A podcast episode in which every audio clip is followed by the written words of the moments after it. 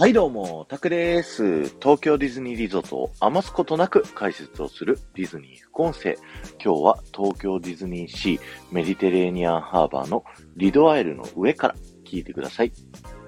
先日ですね、あの、東京ディズニーシー、ここリドアイルのですね、このタコがモチーフになっているっていうのが、なんでか解明されてないっていうね、ディズニー副音声を収録させていただいたんですけど、そうしましたらですね、早速、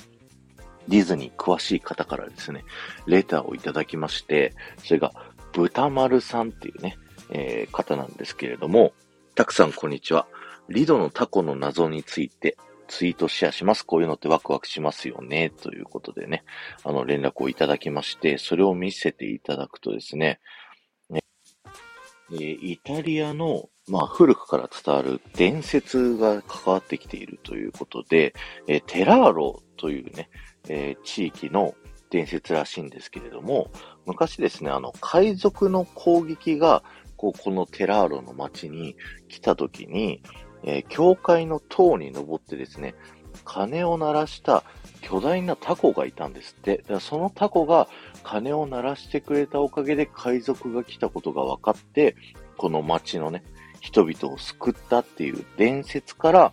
このイタリアのテラーロという町、並びにイタリアというね、こう国柄ではですね、タコが神聖な生き物として、えー取り扱われていると。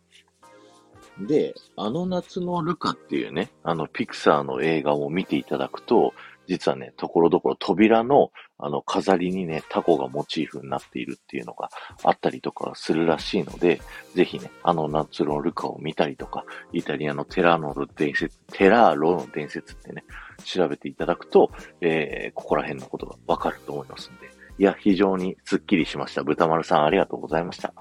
こんな感じでですね、まだちょっと解明されてないっていうね、ディズニー副音声の話もね、ちょいちょいやっていけたらなと思いますので、ぜひね、皆さん詳しい人教えていただけたらと思いますので、よろしくお願いします。今日は終わりです。ありがとうございました。この放送が面白いと思った方は、ぜひいいね残していってください。そして、ハッシュタグ、ディズニー副音声をタップしていただくと、僕が過去にお話しさせていただいた東京ディズニーリゾートのいろんな豆知識お話しさせていただいてますので、そちらの方も聞いてみてください。この後も夢が叶う場所、東京ディズニーリゾートで素敵な旅のひとときをお過ごしください。